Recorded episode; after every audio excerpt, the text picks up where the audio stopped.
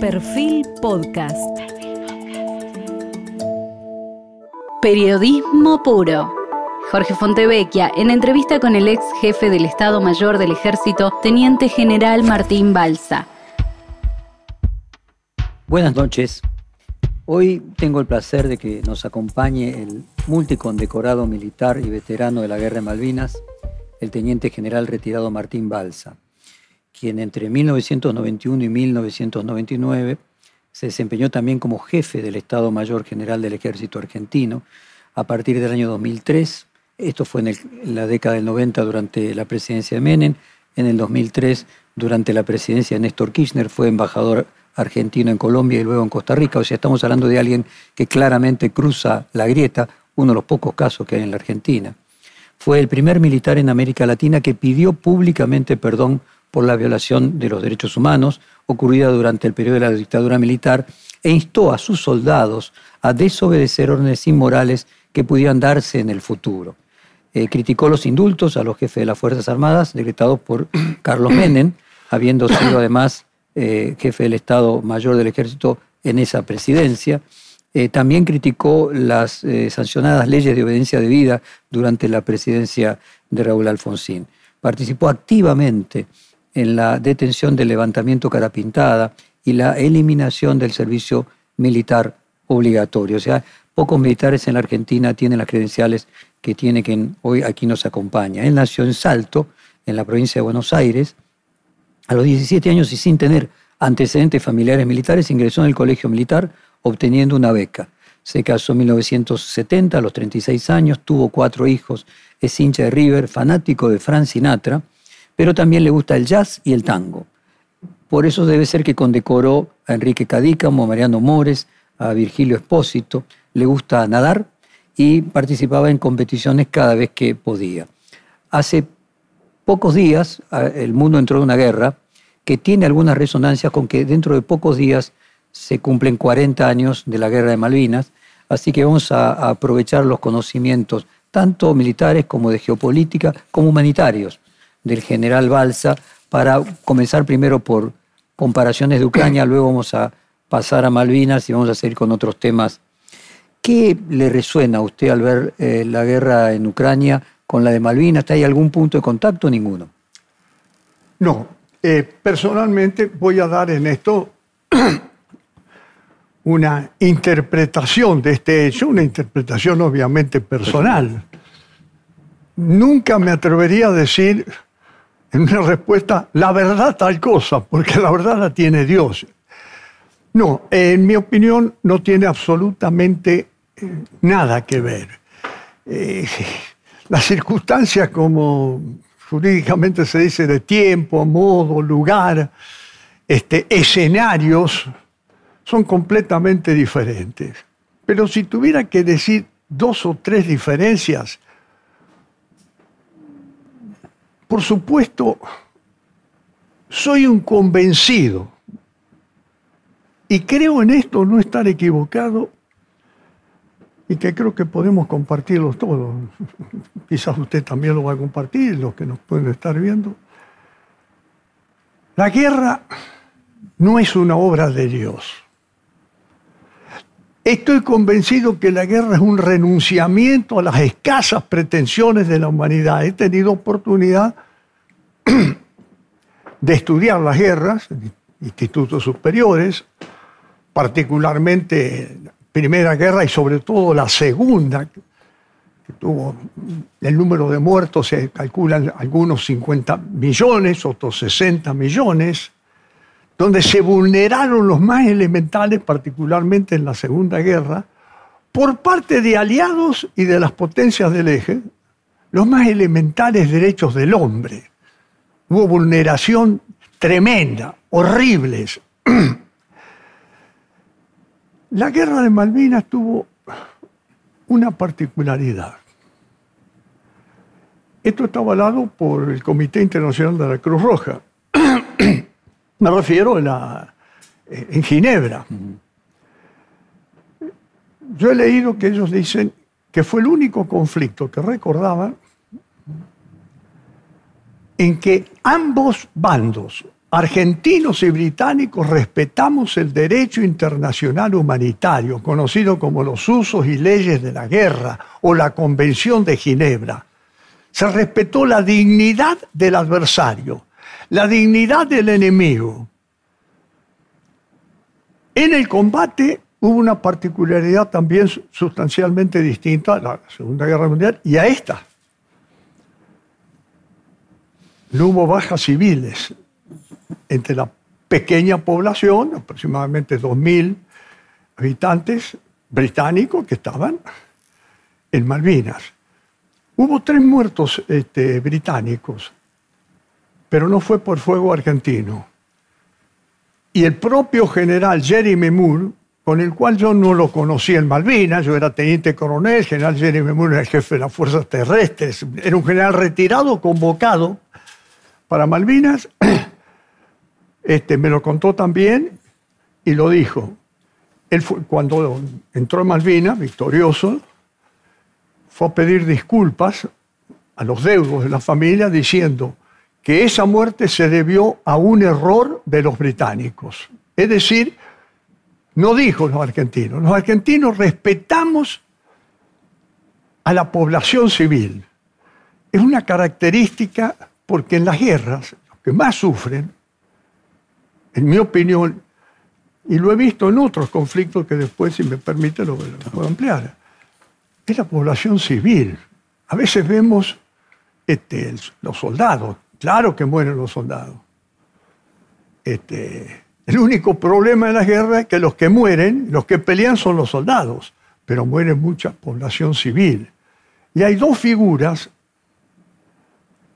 y lo estoy viendo ahora, que en la Segunda Guerra Mundial fue extraordinaria y que en Malvinas, por supuesto, no existió, que es la figura del refugiado y del desplazado.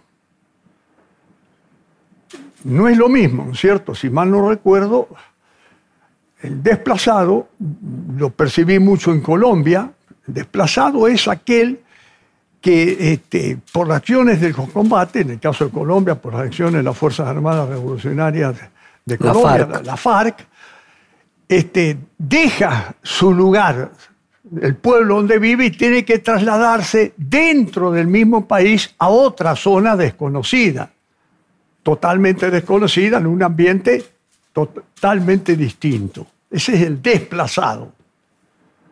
Colombia creo que ocupaba el segundo país en el mundo en desplazado. Y la otra figura, que la estoy viendo acá, que en la Segunda, este, segunda Guerra Mundial fue notoria, es el refugiado, aquel que deja su país, como vemos aquí en Polonia y en otros países, que las cifras creo que están rondando el, millón, dicen emigran, pero es el refugiado, el que se refugia en otro país. El refugiado yo tuve oportunidad de apreciarlo en el Medio Oriente. Eh, desde fines de 1970, eh, perdón, fines de 1969 hasta 1970, yo en ese entonces era capitán, y la Argentina accediendo a un pedido del Consejo de Seguridad de Naciones Unidas, mandó ocho oficiales argentinos, cuatro del ejército, dos de la Armada y dos de la Fuerza Aérea al Medio Oriente.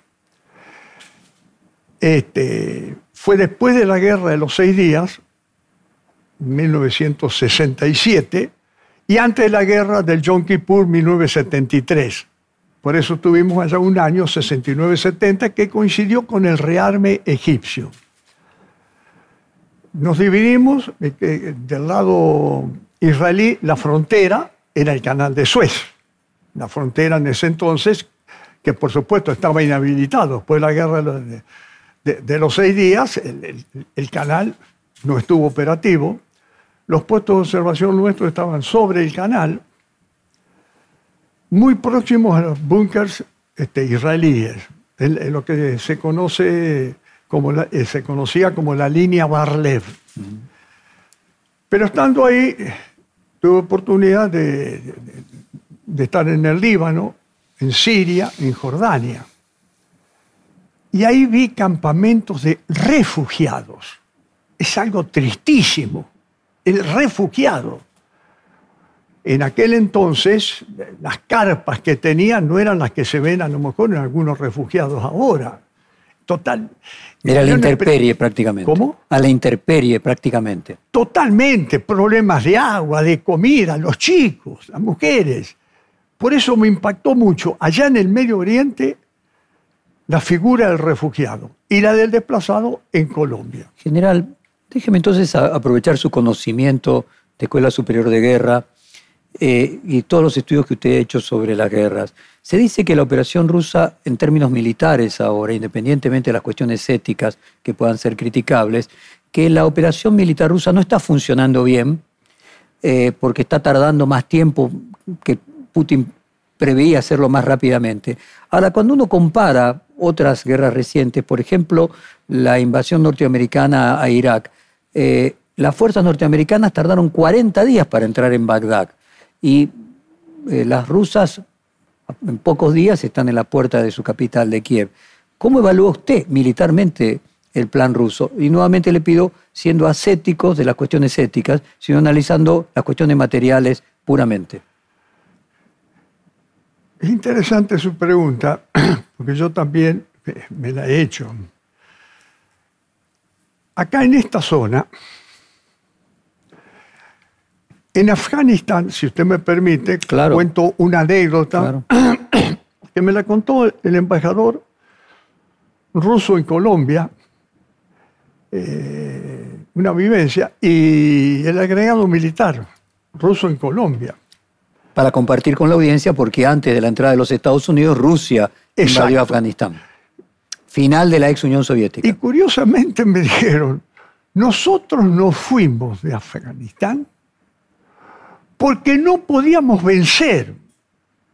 Este enemigo vivía en cuevas, no sabemos qué y cómo comía, si tomaba agua o no, andaban en camello, nosotros, toda nuestra tecnología no nos servía. Y me dijo otra cosa, los estadounidenses van a entrar. Y le va a pasar lo mismo. Y le va a pasar lo mismo. Y fueron derrotados también ahí. Por eso le digo que a veces la tecnología es imponente, pero... La resistencia del pueblo. La resistencia del pueblo es necesario. Y acá, por lo que yo percibo, y he estudiado en la guerra, hay una ciudad, nosotros en la Escuela Superior de Guerra estudiábamos la Segunda Guerra Mundial como Kharkov, ahora dicen Kharkov, pero la ciudad es la misma, que la estudiamos como en la Segunda Guerra fue un, un modelo entre soviéticos y alemanes de combate en localidades. Combatir en localidades, hay ciertos medios tecnológicos que no se pueden emplear, que se reducen. Por ejemplo, el tanque. El tanque es un elemento apropiado, fundamentalmente concebido, para combatir contra otro tanque, contra un tanque enemigo, pero necesita grandes frentes y grandes profundidades. Los ejemplos fueron en la Segunda Guerra Mundial, que los generales alemanes dijeron a Hitler, no invada Rusia, Rusia. No invada la Unión Soviética en ese entonces, porque la defensa de la Unión Soviética está en sus grandes espacios y en sus profundidades, que fue, uno dice en el general invierno, todo, no. en el desierto, Rommel, Montgomery. El tanque necesita espacios para combatir. En localidades es un blanco fácil. Un jovencito con un cóctel molotov muy precario se acerca y deja fuera de combate un tanque porque... la proximidad de las ciudades impide que ciertas herramientas que son útiles en los campos de batalla no lo sean en la ciudad. Se reduzcan totalmente y no puedan ser utilizados. Eso es lo que yo veo ahora. Eh, eh, si mal no recuerdo, este, Ucrania debe tener una población parecida a Argentina. Parecida a la Argentina. No solo es que hay que controlar, tomar una ciudad, Kiev, estuve en Kiev, en una comitiva presidencial, tuve dos días y medio. Pero hay luego que controlar la ciudad. El control de lo que se toma es más difícil que la toma misma, quizás. Es lo que yo veo en, Carco, se están nuevamente en combates en localidades. El tanque, la superioridad tecnológica y militar rusa es sideralmente superior el poder de combate relativo con respecto A la de Ucrania. a la Ucrania. No hay ni- ninguna, ninguna duda en nada. Rusia, que aprecio yo que debe ser en estos momentos, después de los Estados Unidos, la segunda potencia militar. China quizás sea la tercera, la segunda potencia militar. Pero ese poder cuesta aplicarlo ahora. A mí me sorprendió que evidentemente puede haber habido también errores en la concepción estratégica que luego incide en lo táctico. En, en extrema síntesis. A veces, eh, de- desde el punto de vista militar, se habla de estrategia cuando dos condicionantes, tiempo, espacio, tropas, eh, en el gabinete se analizan, pero, pero no, están materializadas. Entonces se concibe un, determinado plan, una determinada campaña. La táctica es cuando ya la- las fuerzas están enfrentadas. Un ejemplo, nuestro libertador general San Martín, cuando concibe el genial plan continental, ejército pequeño, cruzar a Chile y luego formar al poder español en América, en Lima, está concibiendo un plan genial. Ahí San Martín era un estratega, le dando una, una interpretación. Pero cuando San Martín está conduciendo la batalla 12 de febrero, de febrero de 1817, o Maipú, 5 de abril de 1818, las dos en territorio chileno, Chileno. cuando está conduciendo la batalla, es un táctico. San Martín es un táctico. Acá creo que la concepción estratégica este, ha tenido ciertos errores de no apreciar cosas que tendrían que apreciarlo. Ahora se está en el marco táctico ahí. Este, ¿Por qué no se hizo a veces, digo, un cerco? Haciendo un cerco puede durar más, pero se evitan vidas humanas. Se evitan Por vidas ejemplo, cercar Kiev en lugar de tratar de penetrarla. Claro, sino lo, que estamos viendo. Acá hay este, este, la cantidad de muertos, creo que le- le- los dos bandos pueden mentir. Dicen que la verdad la, En la guerra es la primera víctima. la primera víctima de la guerra y, y lo comparto. Pero evidentemente están muriendo, huérfanos, viudas. De- y acá se podía haber hecho un cerco en ciertas ciu- ciudades. Es decir, el cerco que no puede entrar ninguna ayuda, ni pueden salir. Tarde o temprano empieza... eh, eh, hay ejemplos, este, muchos ejemplos, pero acá creo que entre la concepción estratégica, que no la voy a poner en duda, de, de- de los rusos, pero y, y- y el empleo táctico, llevamos, y hay una defensa, hay que ver que el ucraniano está combatiendo por su país, está motivado, hay motivación de- en el ejército ruso por combatir a un país que tiene Hermano, muy ligado. Me decían que eh, yo no hablo ruso, salvo dos o tres palabras, ni, ni- ni ucraniano, pero los que conocen el idioma me dicen que el ucraniano y el ruso es algo muy parecido al castellano y al portugués de Brasil. No el portugués que hablan los portugueses, sino el portugués. Es decir, est- está ligado. ¿Por qué está combatiendo el soldado ruso? Pero sí sabemos ¿Por qué está combatiendo? Acá hay una invasión, no hay ninguna duda, incomprensible. Uy, Ha habido, no entro en política, yo no soy político, ni, ni, ni- ni me guío por cuestiones ideológicas, pero acá ha habido una invasión inconcebible en un político por demás experimentado como Putin. déjeme, eh, usted mencionaba la tecnología. Déjeme llevarlo a ese tema de la tecnología y a la guerra atómica ahora, que sería otro, podríamos decir, otro, estadio de la, de la guerra, donde no hay cuerpo a cuerpo, sino es pura tecnología. Rusia anunció haber desarrollado misiles hipersónicos que van a 20 veces la velocidad del sonido y que superan las barreras del sistema defensivo norteamericano. ¿Es imaginable que Putin haya esperado contar con esa tecnología para invadir Ucrania eh, como disuasoria de la OTAN eh, y que no lo haya hecho en el 2014, por ejemplo, cuando invadió Crimea?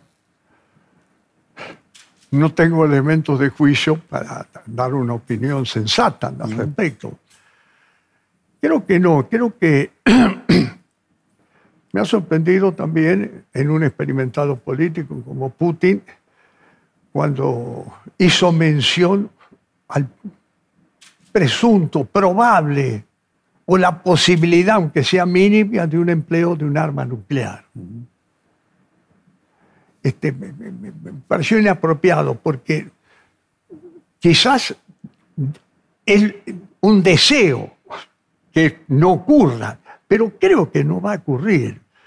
Me parece que hay ciertas amenazas que espero que no puedan concretarse. Es muy probable que exista lo que usted dice, ese tipo de armamento, pero desconocemos también si ese tipo de armamento no lo tienen los Estados Unidos. Y ahí va. Escucho a especialistas en temas militares plantear de que en realidad el mundo tiene paz atómica gracias a la mutua disuasión. O sea que la posibilidad de que el país atacado pueda destruir al atacante ha hecho que ninguno ataque. Para lo cual es necesario contar con una, podríamos decir, cierta cantidad de tiempo para saber que el país atacante ataca para que el país atacado pueda contraatacar. Poniéndolo de manera concreta, si solamente pasan 10 segundos entre que se dispara un misil y hace blanco, no hay tiempo para que en el país atacado el general en jefe, el presidente, eh, accionen los botones necesarios para contraatacar. Por lo que si los misiles se colocaran a una distancia de la frontera del país atacado lo suficientemente pequeña, no habría la mutua disuasión. ¿Es correcto esto? ¿Tiene algún punto de contacto con la crisis de 1962, los misiles en Cuba, el hecho de que pudiera haber eh, misiles nucleares en la frontera de Rusia en Ucrania? ¿Eliminaría la mutua disuasión? Usted no, no, lo nombró, pero lo acabo de escuchar y me hace recordar aquella expresión que a mí un día el expresidente Frondizi, ya, ya, yo era este, subjefe del ejército, estoy hablando ya de los años 90, ¿no es cierto? No era el Frondizi presidente que yo admiré siempre, ¿no? Pero me habló de la coexistencia pacífica. Él era un admirador de la coexistencia pacífica. Creo yo que esa coexistencia pacífica mantiene cierta, cierta vigencia. Es el temor de uno al otro y del otro a uno. Eso fue, vamos al 62, Nikita Khrushchev y Kennedy. Y, los misiles en, en Cuba. Cuentan que los, la Unión Soviética, y no solo la Unión Soviética, tenía una impresión de, del presidente, de presidente Kennedy, de que era un hombre débil de carácter. Este, frívolo. Exacto, frívolo, tímido y frívolo.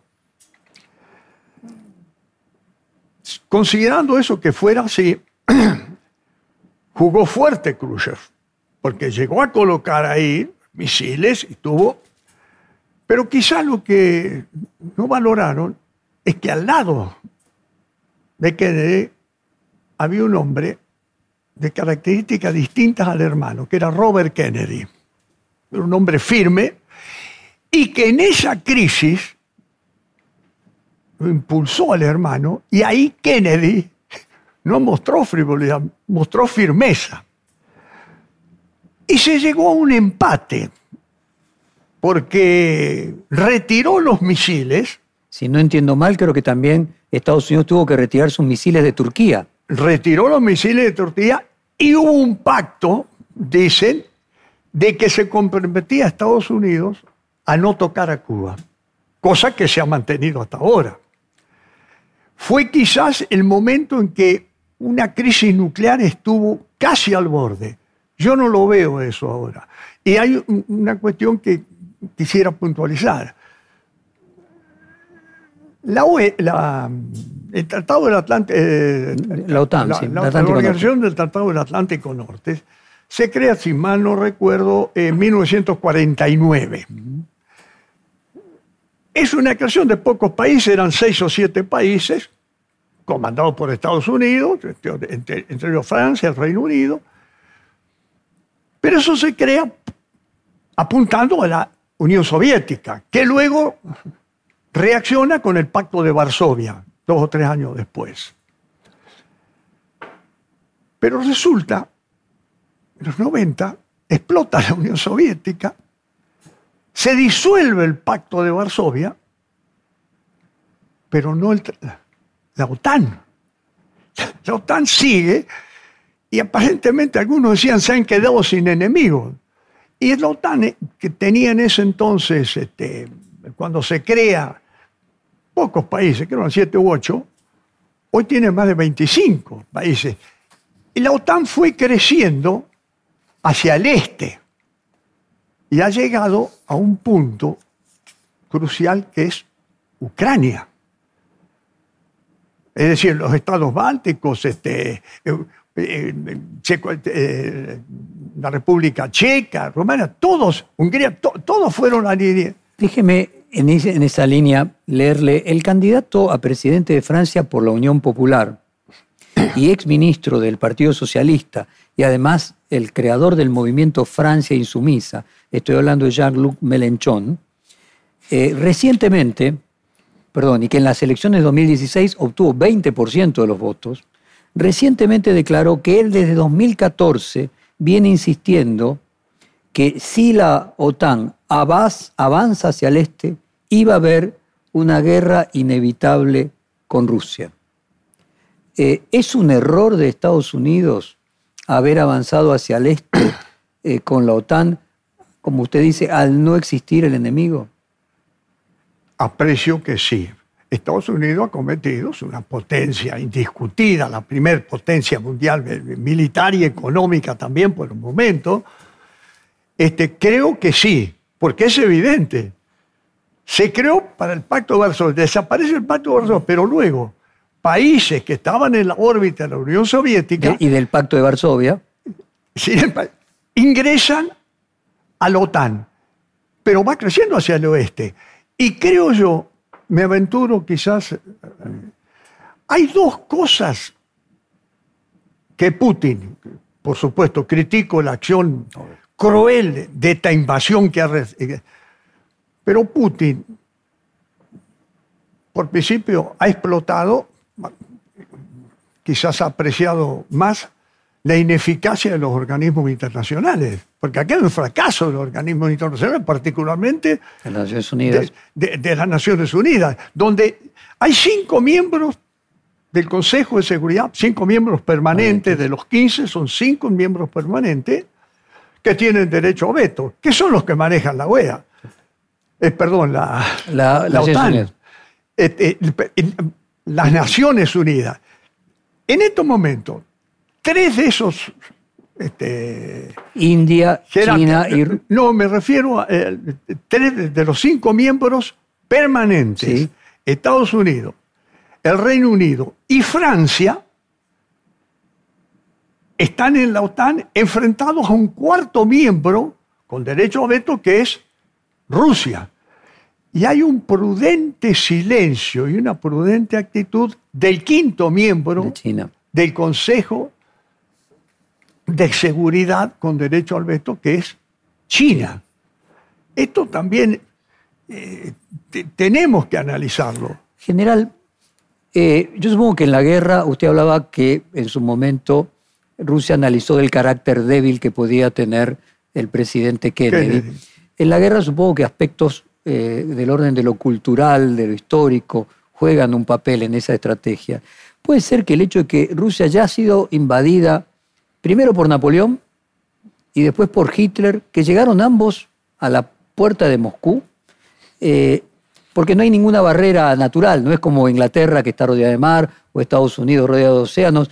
A Rusia se llega eh, caminando, podríamos decir, se llega a las puertas de Moscú con razonable facilidad, independientemente del general invierno, haya generado una especie de memoria atávica eh, mm, relativamente paranoica para los rusos, que colocarle en las puertas de su frontera lo que ellos consideran una amenaza sea vivido diferente de cómo lo vivimos los occidentales? Aprecio que sí. Y evidentemente, los misiles, no soy técnico en, eso, soy artillero, pero no especialista en misiles ni en, mi tecnología actual. Pero hablamos de misiles, no los misiles de, hace 30 años, 70, sino... Hipersónicos que van a 20 veces la velocidad del sonido. O sea que no le dan más que 4 segundos de tiempo. Hay de corto alcance, medio alcance y misiles intercontinentales balísticos. Lo que yo aprecio, que nunca Putin podía permitir, ya sea negociando o como consecuencia de, cuando esto termine lo mismo, hay dos cosas que Putin no podría ceder. Una la que acaba de decir usted, es decir, el ingreso de Ucrania a la OTAN que no es lo mismo que el ingreso de Ucrania a la Unión Europea. La Unión Europea es un pacto político-económico. La OTAN no, es esencialmente militar. que ingrese a la OTAN es una, algo que no va a ceder nunca Putin, aprecio yo, porque misiles de ahí están al alcance de Moscú. Y lo otro, también es una interpretación muy personal, es probable que esté muy equivocado. Putin no va a ceder nunca la península de Crimea. Ahí estaba la flota de mar eh, rusa. Pero Crimea fue rescatada por los soviéticos en aquel entonces, en la Segunda Guerra Mundial, cuando echaron a los alemanes de Crimea, a Topol. Master andaba por Crimea. Es decir, recuperó. Pero además, como usted dice, esa península permite el acceso de la flota rusa al Mar Negro a las aguas calientes, a través del Mar Negro, Mediterráneo, el Atlántico Norte. Esas dos cosas no las va a ceder. Podrá ceder y va a tener que ceder tarde o temprano en muchas otras. Rusia no tiene problema que integre Ucrania a la Unión Europea, pero no la OTAN. Y en ese sentido, eh, uno dice OTAN, organización eh, del Tratado del Atlántico Norte, Atlántico, sea Atlántico. Y uno dice, pero si no existe más la Guerra Fría, había sido para que la OTAN enfrentara el Pacto de Varsovia, no existe más el Pacto de Varsovia. ¿Qué sentido tiene que siga la OTAN? Entonces, permítame conjeturar. En realidad, Asia eh, es eh, un continente que en su gran mayoría no tiene ninguna salida al Atlántico. Por el contrario, su salida es al Pacífico y al Índico. Y la otra potencia no atlántica de Asia es China. Entonces la pregunta es si la OTAN en realidad no es contra el pacto de Varsovia, sino la OTAN es contra Asia. Las potencias asiáticas Rusia, eventualmente China, que las dos, la verdadera flota oceánica, el único océano donde Rusia tiene acceso es el Pacífico, en Vladivostok, y lo mismo China, obviamente, en el mar de China. Es decir, podría ser que la OTAN en realidad tenga como mirada no el pacto de Varsovia, sino Asia. No lo descarto en absoluto lo que usted dice. Además, esa Unión Soviética por la cual se concibió, se concibió la, OTAN ha desaparecido. Exacto. Hoy está Rusia que dicen los sueños zaristas que tiene, stalinistas, no creo. Putin eh, es distinto porque eh, la coexistencia pacífica, cuando vimos la segunda, eh, después de la Segunda Guerra Mundial, era un mundo que llegó a ser bipolar, estructurado y predecible. La Por eso- mutua disuasión que hablábamos al Exacto. principio.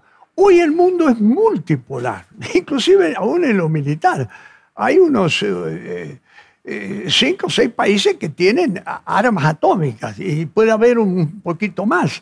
De manera que el mundo hoy no es predecible, es multipolar y no está estructurado. Y la OTAN, ese enemigo no existe. Por eso va a buscar enemigos o también no descarta ese lejano oriente que por ahora y por mucho tiempo ahí hay una potencia que tiene muy- los objetivos claros, que es China. Déjeme ir a China primero, antes de ir a China primero, eh, hacer una reflexión sobre lo que usted antes marcaba. Putin va a aceptar o puede aceptar que Ucrania integre la Unión Europea, pero no que integre la OTAN.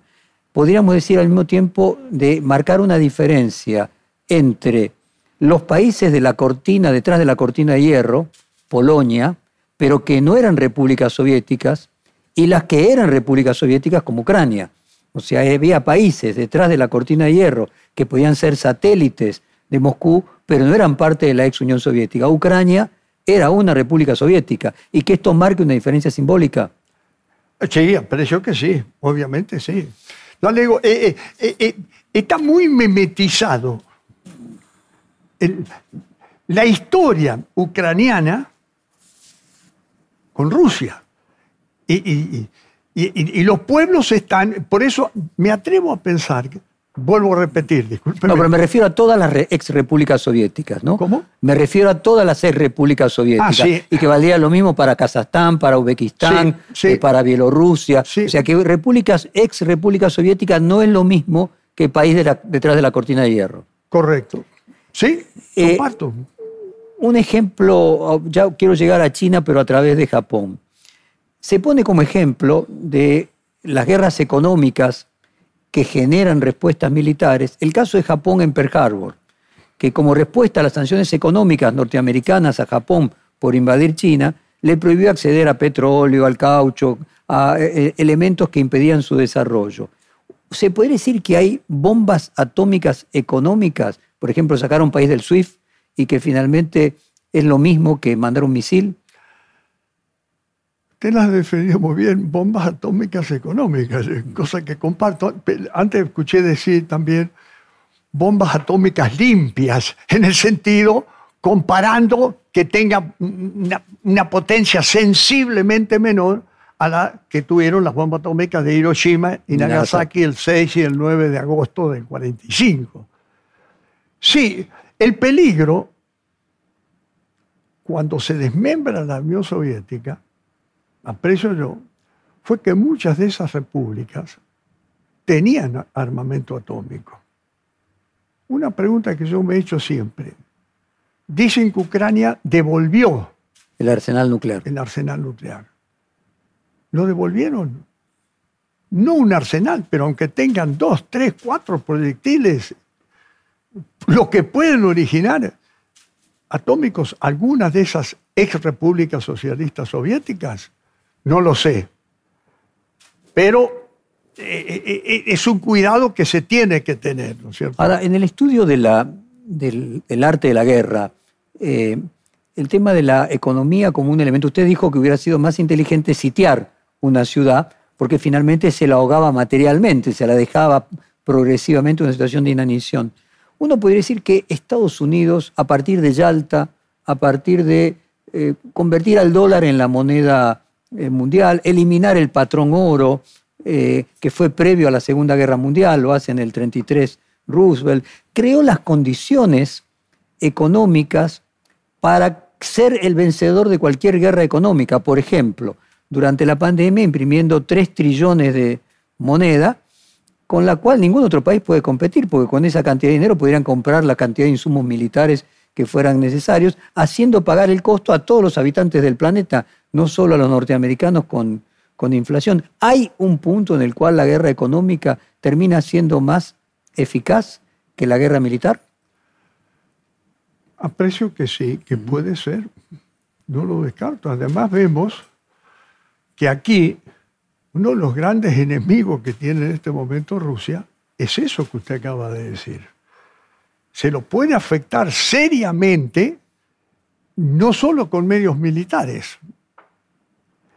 Y lo estamos viendo. Hay que ver esto. Eh, Pero la pregunta es si Putin amenaza con lo que usted decía, me sorprende la amenaza nuclear, con este análisis de estos misiles hipersónicos a 20 veces la velocidad del sonido, porque lo que está diciendo es, miren que si me ponen sanciones económicas es lo mismo que fuera una declaración de guerra. Es una Hipotetizo. No, no, es que es una apreciación de Putin. Lo puede amenazar, pero no creo, porque me parece que también Putin hoy en la federación, dentro de Rusia, en Rusia el prestigio de él no es el que podía tener este, hace... Cinco años. Cinco, seis, siete, ocho años atrás. Y déjeme seguir en ese... Ese puede ser un condicionante. General, descubrió China que la verdadera guerra con Estados Unidos es económica y que para ganarla hay que pelearla en los mismos términos que Estados Unidos, es decir, económicamente. Una frase que ellos usan es cocinar al capitalismo en su propia salsa de la codicia, haciéndoles ganar más dineros a las empresas norteamericanas, produciendo a menor costo en China, pero que hoy son rehenes de, la, de China en algún sentido. Aquella famosa frase de Lenin que decía que los capitalistas eran tan ingenuos que para ganar dinero hasta vendían las sogas con que se los iba a ahorcar. Es por demás interesante y yo creo que hago una pregunta, no a usted, pero a los que nos están escuchando puedo decir, ¿cuál es uno de los países o el que más tiene una deuda externa? Muchos dicen que es Estados Unidos, ¿no? Exacto. ¿Y quién tiene el voucher de esa deuda externa? El mismo que imprime los... China. Y, ah, usted dice en el caso de los dueño de los papeles, sí. Eh, claro, los papeles. Es decir. Eh, Ahora ellos devalúan, imprimen dinero y esos papeles valen cada vez menos. o sea, los chinos tienen unos papeles cuyo valor regula Estados Unidos. Yo creo que este, al mismo en China, milenaria, el manejo de los tiempos. Lo que para uno puede ser el, el largo plazo para China puede ser el mediano plazo. Aquella frase de Deng Xiaoping de que había pasado demasiado poco tiempo desde la Revolución Francesa para hacer un juicio sobre ella. Bueno, me parece muy acertado. Por eso creo que en este contexto que estamos hablando, de, de esto irracional que estamos viendo en este sector europeo, China no puede ser un actor, un actor de reparto guardando un silencio prudente. Acá no se ha agotado la vía diplomática, pese a lo que vemos y a las secuelas que va a dejar. Esto crea odio, crea rencor. No se va a solucionar con, un tratado de paz momentáneo, pero tiene que imperar un poco, un mínimo de, de factores diplomáticos, porque si no, todos pierden, ni el ganador gana en una guerra. Es una apreciación personal. Y acá eh, va a ser muy importante.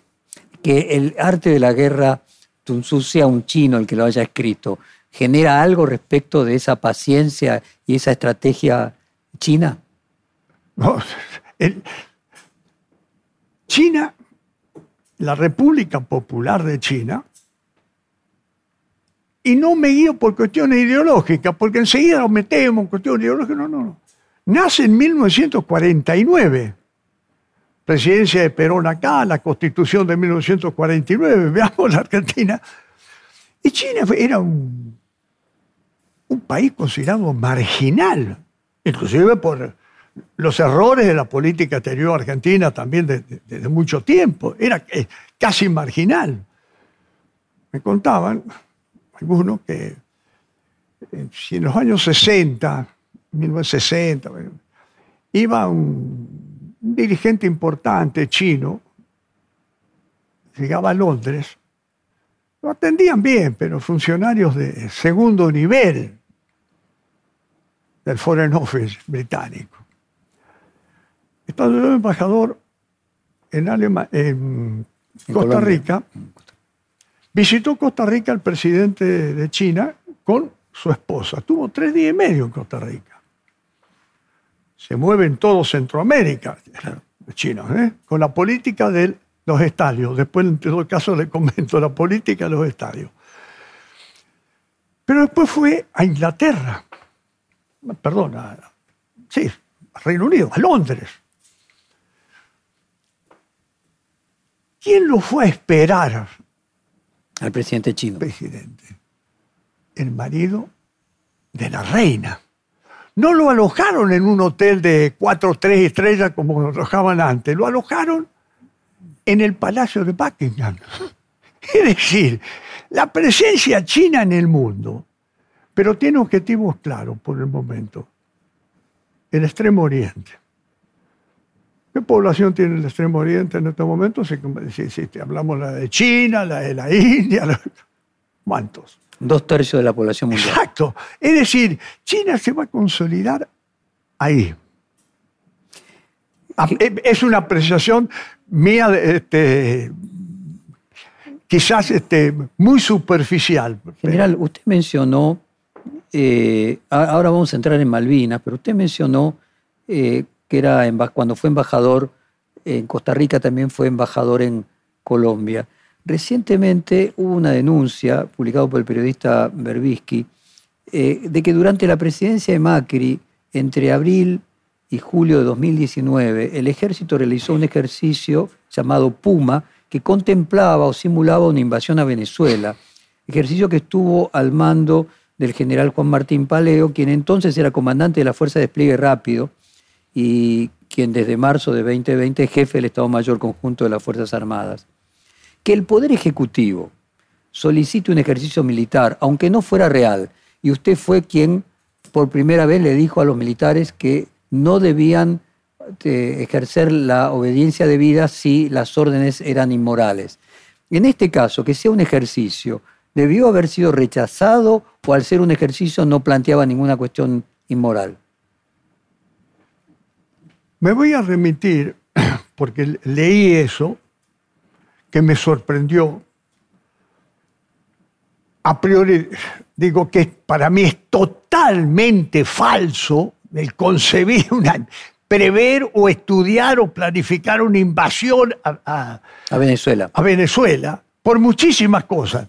Por la vocación pacifista del pueblo argentino, independientemente del gobierno tal o cual.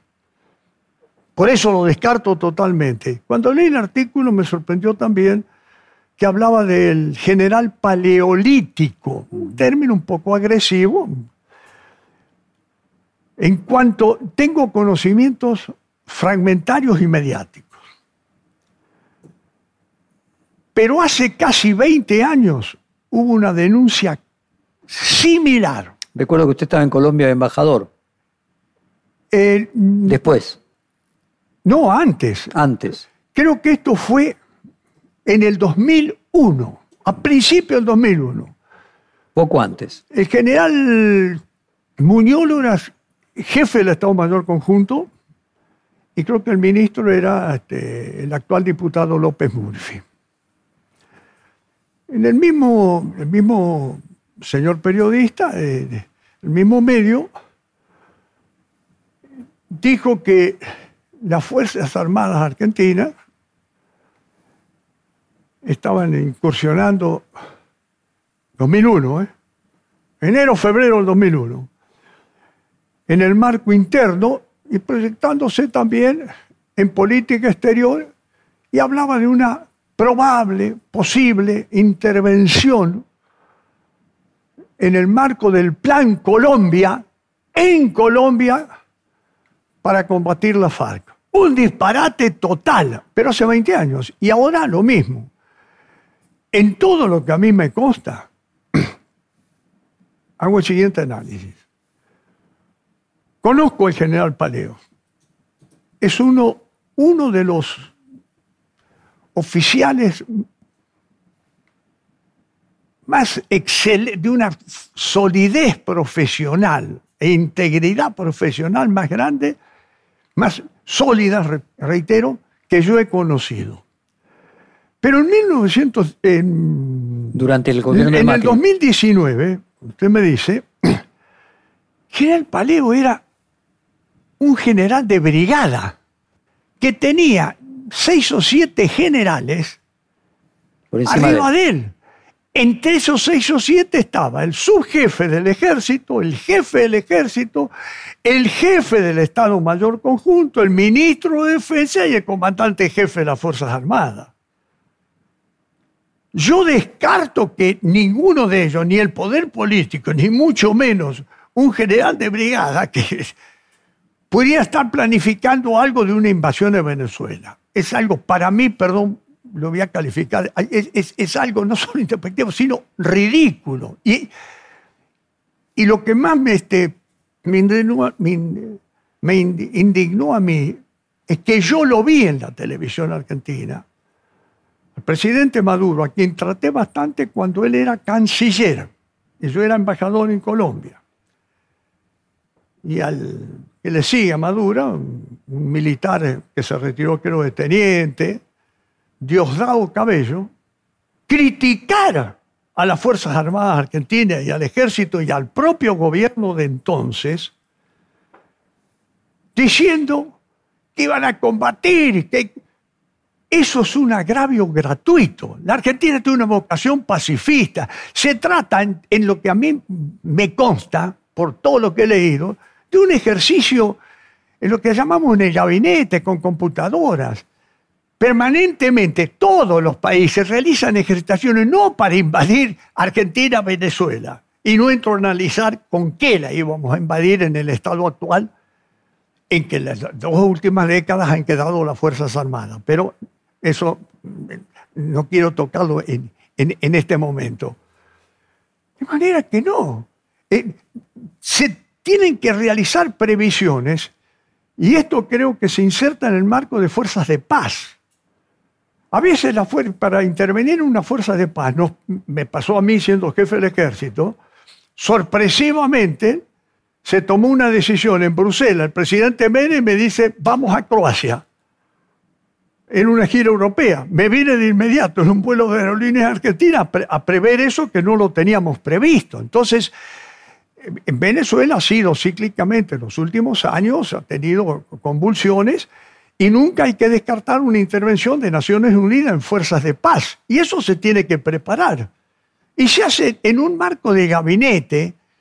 Este, Como un ejercicio teórico. un ejercicio teórico. Es, perdón, discúlpeme, pero es algo hasta que raya la estupidez y ofensiva para las Fuerzas Armadas Argentinas y para el mismo gobierno de entonces. El gobierno de Macri. sí, que es distinto al gobierno actual. Pero también ocurrió hace 20 años, cuando se decía que íbamos a intervenir en Venezuela, en, Colombia. Creo que en esto este, es necesario ser muy prudente y no, y no sé a qué obedeció. Es algo totalmente, en todo lo que a mí me consta por la información mediática, totalmente falso. General, usted mencionó eh, Discúlpeme la, vehemencia. Todo, esto. bien. Eh, usted mencionó la calidad actual del jefe del Estado Mayor Conjunto, el general Paleo. Eh, él es un comando. tengo entendido que los comandos argentinos, a pesar de carecer de los recursos que usted mencionaba que hoy carecen las Fuerzas Armadas, las competencias panamericanas entre comandos mayoritariamente ganan eh, los comandos argentinos, incluso a veces hasta los boinas verdes. Eh, ¿Es así? ¿Nuestros comandos son especialmente buenos? Son, eh, yo no soy comando, yo tengo como... en el ejército hay títulos, ¿no es cierto? Los dos títulos es, oficial de Estado Mayor o bien ingeniero militar. Esos son títulos. En este contexto, el general Paleo es oficial de Estado Mayor del Ejército Argentino y cursó la Escuela Superior de Guerra en España también, cuando era mayor, es también oficial de Estado Mayor del Ejército del Reino de, España, este, del Ejército de Tierra de España. Pero además de eso, cuando era coronel, fue dos años, se desempeñó con una excelencia profesional que lo ha caracterizado durante toda su carrera, como agregado militar. En China. En China, lo cual tiene una experiencia de ese extremo oriente de China, debe ser, y en cuanto a aptitudes especiales, tiene la que usted dice, de comandos, este, pero es cierto que los... Y también paracaidistas. Claro. Y, sí. Es cierto que los comandos argentinos cuando compiten con los boinas verdes dicen que finalmente no son tan bravos como se muestran en Hollywood y que los boinas verdes no se quieren meter en el agua fría. No me cabe ninguna duda, porque en la guerra de Malvinas el ejército tuvo dos compañías comandos, la compañía de comando 601 y la compañía de comando 602. Las circunstancias de la guerra llevaron a que mi unidad de artillería tuviera que colaborar en apoyo, sobre todo coordinar y apoyar en, operaciones nocturnas a la compañía de comando 602, que en ese entonces estaba conducida por Seinelino Rico. el mayor Rico, Aldo Rico. La excelencia profesional que percibí en los comandos argentinos en la guerra de Malvinas me obligan a decir que lo que usted que lo que han dicho o, le han transmitido a usted de los comandos de los boinas verdes del reconocimiento a los comandos argentinos es totalmente cierto. Pero la capacidad de profesiones, de, profesionales generales, este, paleo, como general de brigada no recibe ninguna orden, no ha recibido, yo estoy seguro. ¿Quién dice que ha recibido una orden de poder político? No, estoy seguro que no lo dio. Este usted dice que la orden que recibe es del comandante, eh, del jefe del Estado Mayor o del comandante no, del No, pero una cosa de esas eh, no puede ser impartida solo con conocimiento del presidente, comandante y jefe de las Fuerzas Armadas, que bajo ningún punto de vista ha dado una orden de prever una invasión En, Venezuela. Ni la debe haber dado. Y estoy hablando de un gobierno al cual este, no entro en consideraciones este, ni políticas ni ideológicas, pero creo que esto tiene un ingrediente que me parece que no creo que haya habido intención de, Le quiero hacer una pregunta desprestigiar a la fuerza. En un ratito le voy a pedir entrar en el tema de Malvinas, vamos a hacer primero una pausa, pero antes de concluir con este tema, he escuchado que eh, el problema de las Fuerzas Armadas italianas durante la Segunda Guerra Mundial, que usted estudió mucho, perdía en todos lados. Perdía eh, en África, perdía dentro de su propio territorio, aquella frase que tenía Hitler de que los italianos eran cobardes. Y cuando uno compara eh, las fuerzas militares, los recursos que tenía Italia no eran tan inferiores, eh, que, el, resultado que obtenía estaba muy por debajo de sus capacidades y que la explicación es que cuando Mussolini asume, nombra a todos generales fascistas, o sea que lo que ponía énfasis en que fueran ideológicamente cercanos a él, no que tuvieran una pericia eh, técnica como militares. ¿Hay un riesgo en las Fuerzas Armadas Argentinas en la elección de eh, militares que simpaticen con una ideología y no con otra y que eso vaya en detrimento de su capacidad técnica? Estuve ocho años a cargo del ejército. Me acompañó un excelente grupo de generales y un excelente grupo de oficiales y de suboficiales. Insisto en los suboficiales porque suboficiales es la columna de backbone, dicen los, ingleses y los estadounidenses. Es la columna, vertebral. de un ejército, es el cuadro de suboficiales. una de las cosas que nos preocupamos todos es que lo ideológico, lo partidista no entrara en la fuerza. Y no entró. Y de esto creo que hubo un punto, usted lo nombró recién, que fue el 3 de diciembre de 1990, que ahí marcó objetivamente la subordinación de las Fuerzas Armadas Argentinas. Hablo fundamentalmente por el ejército, al poder civil. Una de las este, condiciones que tiene el actual jefe del Estado Mayor Conjunto, que no puede dudar nada de las convicciones democráticas del general Paleo, y sus convicciones más que democráticas, republicanas y de respeto a los derechos humanos. Y de ahí todas las Fuerzas Armadas. Pero sí, lo que usted dice, el ejemplo italiano es tal cual usted lo dijo. Por eso, Rommel, siempre que habló de los italianos, porque los tuvo, los tuvo en el norte de África, él dijo que los italianos eran buenos soldados cuando estaban bien mandados. Y creo que es lo que usted acaba de decir, cuando están bien mandados, cuando la ideología entra en una fuerza armada, esa fuerza armada se pudre en su concepción. Hemos tenido nosotros, en un pasado, discúlpeme, pero quisiera que no se considerara ni partidista ni ideológico. Por favor. Yo entré al colegio militar en 1962, 17 años tenía. Me retiré a fin del siglo pasado, en el 99. De manera que de los seis golpes militares, excepto el de 1930 y el de 1943, todos los otros los viví, algunos como cadete, el derrocamiento de Perón, el de Frondizi, gran presidente, como teniente, como teniente primero el derrocamiento de otro gentil hombre ignominiosamente echado de la presidencia, como el doctor Ilia, y luego esa obra maestra de, de, crueldad y del terror como fue el 1976. O sea que he visto cuatro. El ejército en la segunda mitad del siglo pasado adquirió un perfil diferente al ejército de los años 10, 20, 30, 40, que fue el del enemigo interno. ¿Cuál era el enemigo interno? Inicialmente, el comunismo.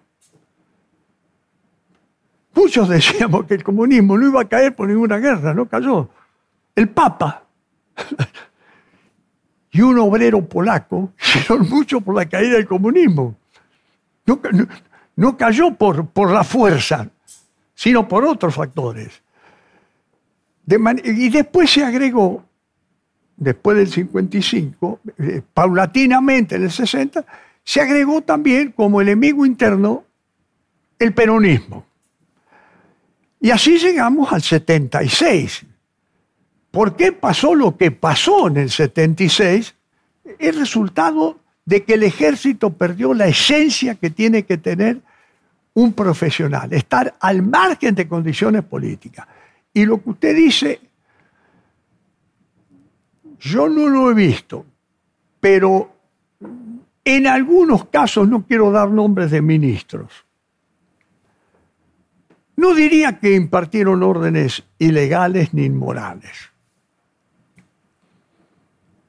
Muchos podemos haber recibido, John Malvinas recibió unas una órdenes disparatadas, no era ni ilegal ni inmoral. Y así como yo no las cumplí en Malvinas y con eso salvé gran parte de mi gente, otros jefes de unidad hicieron lo mismo. Pero eh, la ideologización eh, a veces ha intentado. ¿Puedo ponerle un ejemplo? Por favor.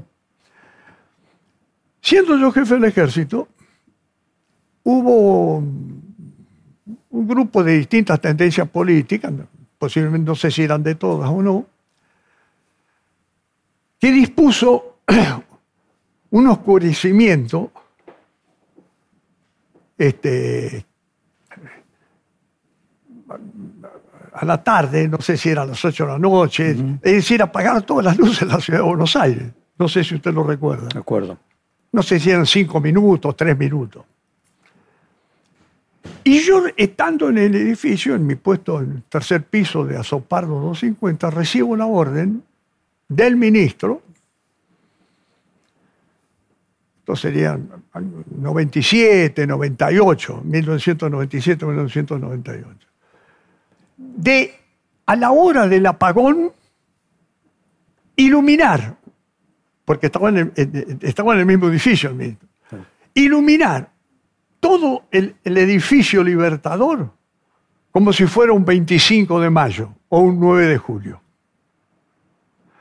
Es decir, si algunas organizaciones políticos gremiales apagaban, nosotros íbamos... No era una orden ilegal, no era una orden inmeral, por supuesto que dije que yo la orden esa no la iba a cumplir. No íbamos a apagar las luces, iban a quedar prendidas las luces que normalmente estaban. No era, no era ilegal. Pero porque de haber cumplido esa orden, el ejército estaba en un respaldo político al gobierno que los comandantes en jefe los designa el, Poder Ejecutivo Nacional, que es unipersonal. Un jefe de Estado Mayor, las Fuerzas Armadas, responden al poder político, que al ciudadano que designó a ese presidente, cualquiera fuera la ideología. Por eso estoy diciendo... O sea que hay una responsabilidad por arriba, hay una autoridad por arriba del presidente que es el pueblo. Totalmente. Por eso creo que cuando se falta el respeto a un determinado presidente de tal o cual signo político, se está faltando el respeto al pueblo que lo votó. Por favor, me gustaría compartir con la audiencia este, esta historia que usted me contaba de Malvinas. Claro. Yo siempre nos hemos referido nosotros al cumplimiento que un militar nunca debe cumplimentar una orden que objetivamente conlleve a la comisión de un delito, particularmente contra la Constitución Nacional. Pero hay ciertas órdenes que no son ilegales, no son inmorales, pero que el cumplimiento de esa orden o la desobediencia es importante. Yo puedo contar varias anécdotas. esta de Malvinas que me contaba. Esta de Malvinas es un cumplimiento de una orden que no era ni legal ni era inmoral pero que no la cumplí. La noche, el combate en Monte London se inicia en las últimas horas del 10 de junio de 1982. Se combate intensamente entre 4 o 5 horas. Yo tenía ahí un, observador adelantado de artillería con el regimiento 7. El puesto de comando mío con el resto de, las baterías eh, estaba más o menos a 7, 8 kilómetros al sur de Puerto Argentino. Esta estaba al oeste de Puerto Argentino, una batería. Apoyamos al Regimiento 7 hasta que pierdo toda comunicación con el observador adelantado, el teniente Alberto Ramos. Posterior, nunca apareció el cadáver hasta hace 4 o 5 años, porque estaba desaparecido. Apareció por el trabajo del equipo de, este, de antropología, argentino de antropología forense. Había una orden del general Joffre que había dado, no solo ese día, sino días anteriores, de que cualquier cambio de posición de artillería que yo hiciera tenía que estar autorizado por él. En este sentido hay que ver que el general Joffre estaba en Puerto Argentino, en una habitación donde tenía que estar, yo estaba con mi unidad en el terreno haciendo fuego. O sea que la situación la vivía mucho más, la vivíamos nosotros que el general Joffre. Era comprensible. No obstante, intenté comunicarme con él, no pude porque las líneas estaban ocupadas este, por trámites administrativos y ordené el cambio de posición de una batería que al caer Monte London, esa batería mía había quedado prácticamente al alcance de los morteros británicos. Estoy hablando de noche, ahora serían las 4 o 5 de la mañana. Di la orden de un cambio de posición a retaguardia, como consecuencia del cual salvamos todas las vidas de esa batería y hasta el material. Parte de la munición quedó ahí porque no teníamos medios para trasladarla. El general Joffre, cuando se entera, me dice, pero usted no cumplió una orden mía. Exacto, le digo. Pero gracias a que al no cumplirla he salvado la vida de hombre. Lo entendió el general, ¿eh? Lo entendió. Pero hay veces ciertas órdenes que no son ilegales, no son inmorales, pero que uno tiene que privilegiar algo más importante. Y usted me habló en el corte también de los correntinos. Eh, en realidad usted los mencionó como los mesopotámicos, creo, o algo por el estilo. Siempre digo, y en estos días me escribo con ellos, hay unos pocos que están acá en Buenos Aires. El resto, este, digo, mis litoraleños, litoraleños, no los podré olvidar en mi vida. He dicho que los apucay de mis litoraleños, en las noches mientras hacíamos fuego los ingleses y recibíamos fuego los ingleses, me van a acompañar hasta que estén en Jardín de Paz. Este, el 80% eran correntinos, pero había un 20 y un poquito más por cientos, un puñado de misioneros, chaqueños y formoseños. Les digo, los zapucay no me olvidarían más.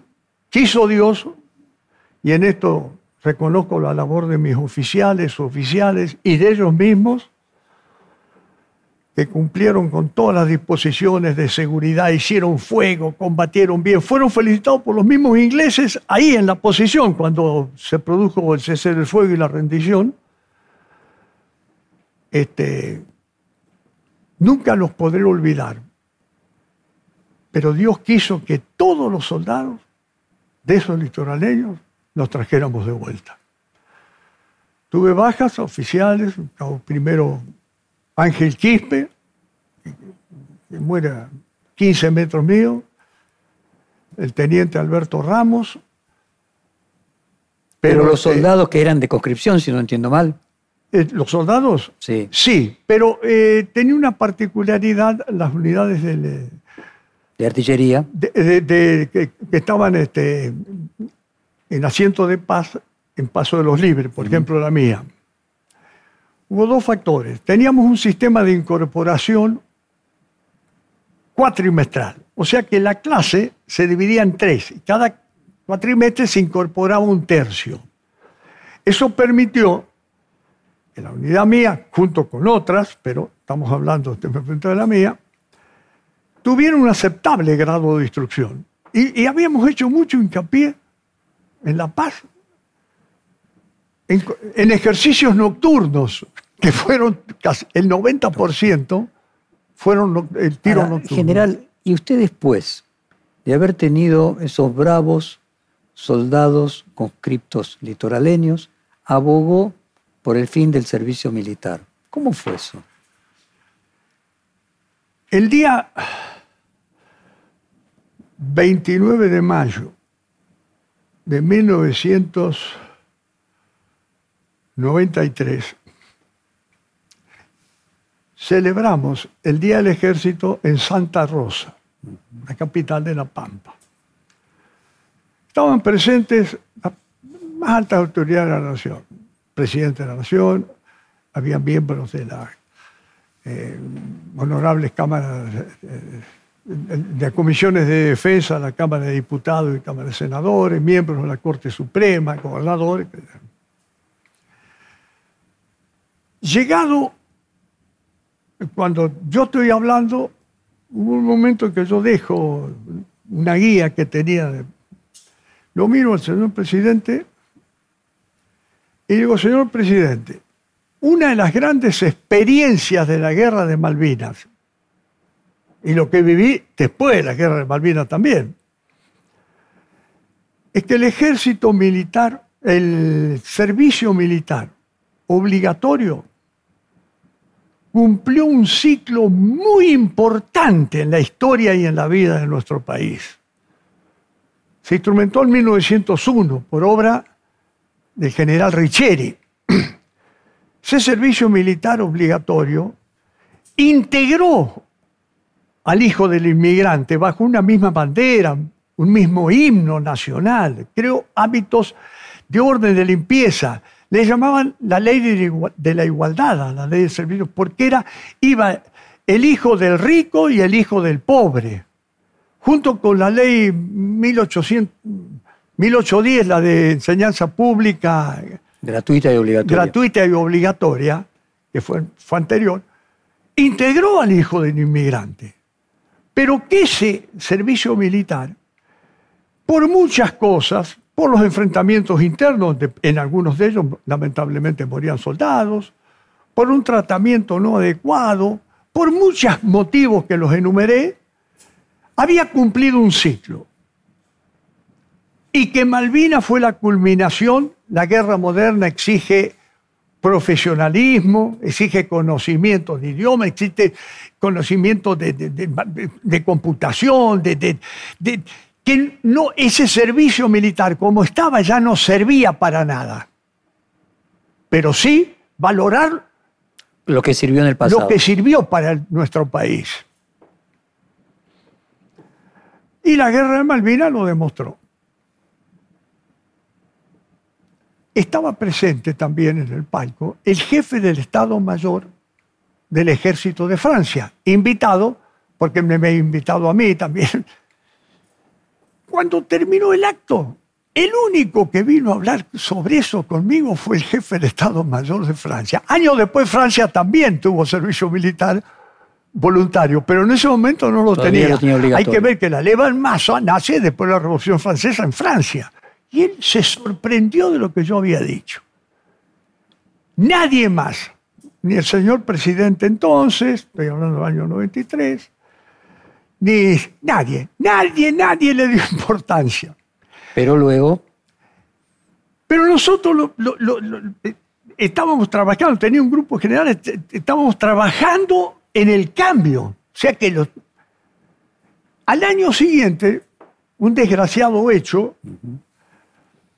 se terminaba el caso Carrasco, un soldado recién incorporado en un confuso episodio con dos soldados más, luego un subteniente implicado en eso, evidentemente... Conmovió a la sociedad. Conmovió razonablemente a la sociedad.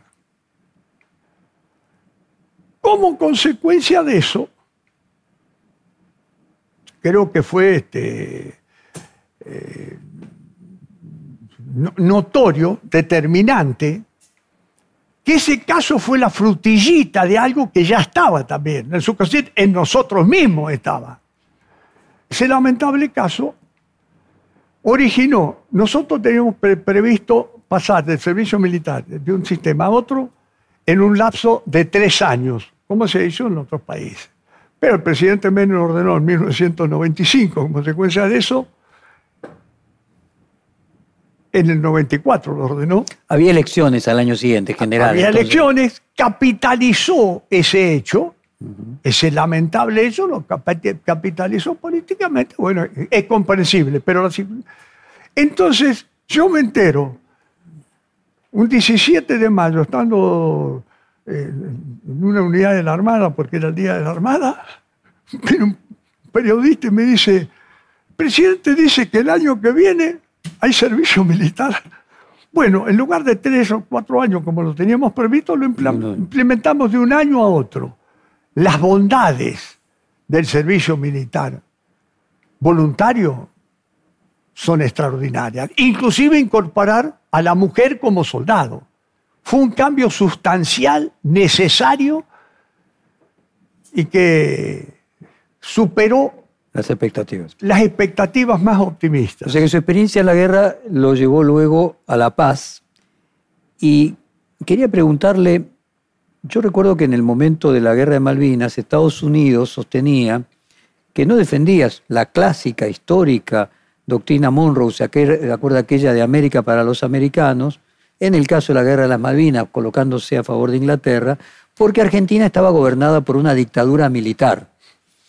Eh, ahora, 40 años después de esa guerra, casi tantos años de democracia, casi tantos años de las Naciones Unidas, instando a, Inglaterra a negociar, de alguna manera dando la razón a la Argentina.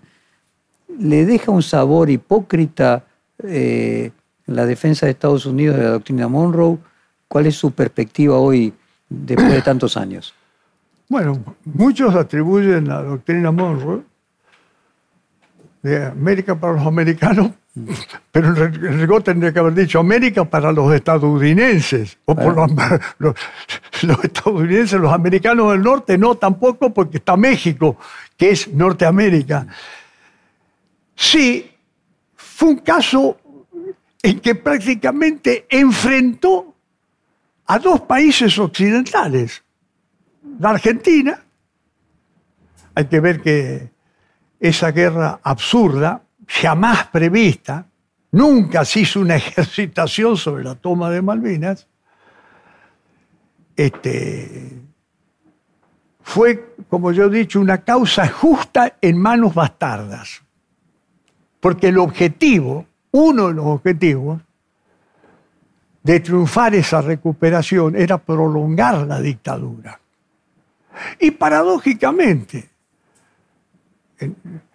esa guerra fue querida este, por ese motivo con esa irresponsable junta militar. Y también por los Estados por, este, por el Reino Unido. Ahí quería preguntarle, ¿es correcta esa versión de que Inglaterra tenía con suficiente tiempo informaciones de que Argentina estaba escalando en un proceso de aproximación a Malvinas, primero con Georgia, y que la inteligencia británica conocía los planes argentinos, fundamentalmente de la Armada, que los dejó avanzar porque le servía a Margaret Thatcher por lo mismo que le iba a servir a los militares de la dictadura si hubiesen ganado? Totalmente de acuerdo con lo que usted acaba de expresar. Inclusive, con la señora Thatcher, ella, eh, acá hubo apoyo de la OTAN, era comprensible, porque Estados Unidos mismos no ignoraba de eso. Es más, en muchos medios argentinos importantes, hay uno que es el más largo, el más competente del diario Convicción, que respondía al almirante Macera. En diarios argentinos salió, porque el, propio canciller, en un círculo conocido, que no era ni el círculo militar, ni el centro naval, ni el círculo de aeronáutica. Era otro círculo que está conocido en el centro de Buenos Aires. El canciller argentino justamente había dicho, yo soy el canciller, esto lo había dicho en, diciembre del año este, 81, yo soy el canciller que va a recuperar las Malvinas. Había salido en el diario argentino. Lo único que no sabíamos absolutamente nada fueron los que después fuimos y, combatimos en Malvinas. Y la señora Thatcher, cuando le dijeron, eh, cuando defendió a Pinochet, cuando fue detenido, ella dijo, este hombre nos ayudó mucho a nosotros. Y, y también la señora Thatcher dijo, porque nosotros, entre otras cosas, no hablamos con dictaduras como la Argentina, pero hablaba con dictaduras como la de Pinochet. la señora Thatcher tenía un poder totalmente alicaído, tenía próximas elecciones. La Armada Británica estaba en un proceso de reestructuración dentro de la OTAN, donde iban a eliminar los portaaviones. El gobierno argentino desprestigiado internacionalmente por violación de los derechos humanos, problemas económicos, buscó esto como para, aglutinar a un pueblo sobre una causa justa en manos bastardas, sobre ese sentimiento de Malvinas. Pero los, el, gobierno inglés podría haber actuado antes y dejó a Argentina avanzar. Totalmente, porque al final casi los dos, un irresponsable como Galtieri y la Junta Militar también, ¿no? Anaya, Lamidoso, y los obsecuentes altos mandos que no dijeron, basta, cuidado, no podemos. Enfrentamos a la OTAN, un país periférico. Y general, en ese punto, cuando el canciller norteamericano lo echan, Alexander Hay, Eh, hay una responsabilidad también de Estados Unidos que tenía la misma información de no haber actuado impidiéndolo. Hacer pelear a dos países aliados. Sí, puede ser. Y, pero yo creo que él lo pone a Hay. Desde el vamos Hay era un hombre pro -euro, era un europeísta. él estaba favoreciendo al Reino Unido que evidentemente el Reino Unido quería la guerra y la irresponsable junta militar también. Fue un caso, no entro a compararlo ahora porque es distinto esto, pero se, fue con un enemigo jamás previsto. O sea, el ejército no lo había previsto, lo había previsto la Armada. Dicen, esto no me consta, pero, pero sí. El almirante y el amidoso. Lo creo. Era una vieja aspiración de Macera que se la transmitió a Anaya, al almirante Anaya. Al almirante Anaya, perdón. Y hubo un presidente que lo sucede a Videla, general Viola, que duró seis meses, siete. Y Viola fue expulsado de la presidencia, empleo término, corre por mi cuenta, con un dudoso certificado de una afección cardíaca. Porque Anaya, según cuenta, le dijo a Galtieri, eran amigos ellos, habían sido compañeros que eran en el liceo militar. Le dice, yo te apoyo para que integres la Junta, pero vos me apoyás en el proyecto que tenemos, que era la recuperación de las Malvinas por la fuerza. Y así fue. Por eso la cara de este bravucón de la plaza, que cuentan que cuando estaba en la plaza, la plaza victoriaba el sentimiento Malvinas. Galtieri dicen que levantó las dos manos. Y un ayudante que tenía atrás, un coronel le dijo, con una sola mano, mi general, porque el que levantaba las manos era Perón. Esas verboconadas de esa irresponsabilidad total que fue. Y en ese sentido, general, eh, hablando del futuro ahora, si nos estamos en, los últimos minutos del reportaje, hablando del futuro, eh, es correcto decir que en términos militares, por cada dólar que invierte Argentina eh, en armamento militar, Inglaterra debe invertir 100 veces para contrarrestar la hipotética defensa en Malvinas y que finalmente la guerra debería ser económica que llegue un punto que Inglaterra tenga que gastar tanta plata que finalmente tenga que devolverla, como fue el caso de Hong Kong. Y le planteo, tengo entendido, lo digo con cierto grado de, duda, que Argentina los últimos aviones que compró eran unos superentandar eh, de destrucción eh, naval, eh, que 14 millones de dólares, nada muy significativo, y que obligó a Inglaterra a invertir 200 millones de dólares en radares y defensas eh, en, Malvinas. O sea, ¿es correcto que el costo de mantener Malvinas puede hacer que si Argentina invierte en armamento llegue un punto que la tengan que devolver pacíficamente? No sé, yo parto de una apreciación incursionando quizás sin tener los conocimientos adecuados en geopolítica. En el caso Malvinas, en aquel entonces y en la actualidad, vuelvo a, una expresión cinematográfica. Los Estados Unidos no fueron, no son ni serán un actor de reparto en esto. Malvinas, hoy, pos la guerra de Malvinas, aparentemente el Reino Unido pero decir Reino Unido es decir Estados Unidos también. En el Índico, la isla Diego García, en el Océano Índico. La isla Ascension, donde termina el Atlántico Sur, a la altura del Amazonas aproximadamente, la isla Ascension, que se la arrendó y prácticamente la tiene eh, este, el Reino Unido. Pese a que es Estados Unidos, pero se le permite el uso indefinido. Y en el sur Malvinas, ese triángulo permite dominar el paso del Océano Índico, países asiáticos, Al Atlántico. Al Atlántico. Y del Atlántico al Pacífico. Ni hablar que sucediera algo en el canal de Panamá que quede inoperable, que se- Que vuelva a ser estratégico el Eh, eh, canal de eh, Magallanes, eh, el estrecho de Magallanes. Pero además, el control del Atlántico Sur hoy es totalmente británico y estadounidense. Pero ese Atlántico Sur tiene una proyección hacia la Antártida, continente antártico. La otra vez yo escuché en televisión que decían el continente ártico. No, el Ártico no es continente, es hielo. La Antártida es continente, es una joya de materias primas para el futuro. El Atlántico Sur, ¿eso quién lo controla? Estados Unidos está ahí, evidentemente. Y esto también está relacionado con lo que está pasando en Europa, porque son países que están previendo, no en los próximos 50 años, los próximos 100 años.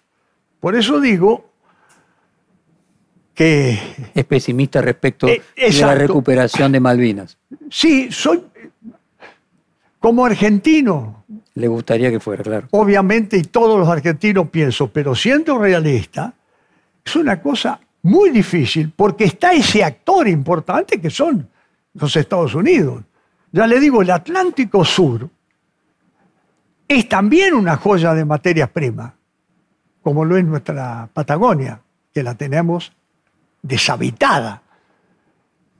Y hay países, China lo debe conocer muy bien a todo esto, porque son las reservas, el futuro de la humanidad. Ese triángulo que está, eh, en cuanto a la inversión que usted dice, bueno, todas sus preguntas son muy interesantes y me hacen trabajar a mí. Este, hoy, Malvinas, aprecio yo, no tengo datos precisos, que no es una superfortaleza, no necesita una superfortaleza. Con una inversión razonable, mantiene lo de Malvinas. ¿Quién va a atacar Malvinas? ¿La Argentina? Que es una inversión razonable, en general, que tendría que invertir por año Inglaterra para mantener. Sí, pero es una inversión que yo creo que hoy está al alcance, eh, que no lo, no, no lo afecta económicamente a, a ellos sensiblemente. Pero es un gasto más. Pero con lo que recauda y con estos convenios que hemos hecho nosotros en los últimos en las últimas tres décadas, esos convenios este, que se hacen con el Reino Unido, todos favorables a ellos, los convenios de pesca, todo lo que sea favorable a ellos lo van a firmar. Entonces, Malvinas, Va a que terminar siendo autosuficiente para los ingleses mantener Malvinas. aprecio que es una cosa este, atinada y que, que por eso digo que no necesita una super fortaleza. General, llegamos al final del reportaje. A mí me gustaría que con toda su experiencia en el contexto de los 40 años de Malvinas y en el contexto de la guerra de Ucrania, usted lo cerrara con alguna reflexión sobre la guerra, eh, sobre sus costos, sobre la violencia y sobre lo que sería bueno para la humanidad en su conjunto en el uso de la fuerza. Leí un libro hace muchos años, no recuerdo el autor, La inutilidad de la guerra, decía. Sí, la guerra puede ser una inutilidad para muchos, para otros no. El gran complejo militar de Estados Unidos, ¿qué sería de ese complejo sin guerras? La guerra nunca ha solucionado los verdaderos problemas, de- pero ha sido una constante en la historia. Yo creo que en el caso de un militar, un militar cumple mejor su función cuando gana la paz que cuando hace y gana la guerra. Todos pierden en una guerra. Y no es una incongruencia. Como un militar pacifista, sí, creo que todos nosotros somos, los militares argentinos, son pacifistas en el sentido de que yo tengo que tener algo para defender los objetivos estratégicos de la nación. Es decir, una capacidad de disuasión, de decir, miren, esta Patagonia Argentina, que es una joya, lo mismo que el litoral marítimo de casi 6.000 kilómetros tenemos ahora, estudiamos 5.000, ahora parece que son un estudio de la Universidad de Mendoza, creo, esas joyas de materia prima, yo tengo que tener algo para protegerla, para decir estos objetivos estratégicos, los únicos que los pueden proteger son las Fuerzas Armadas. No tengo aspiraciones de conquista ni nada. Pero la guerra no es una obra de Dios. Pero vemos, el Papa ha sido por demás elocuente. En su momento lo fue Juan Pablo II cuando vino acá. Ahora lo ha sido el Papa actual. Este, creemos que los soldados este, la hacen los políticos la guerra. Se mueven por motivos políticos y económicos, pero los que mueren son, en el caso de Malvinas, soldados, en el caso ese actual, civiles y soldados. Es decir, el sendero de la paz, Gandhi lo decía, siempre es mejor que el sendero de la guerra. General, muchísimas gracias por esta profunda conversación y mi respeto por toda su vida. Muchas gracias. Gracias a usted. Perfil Podcast.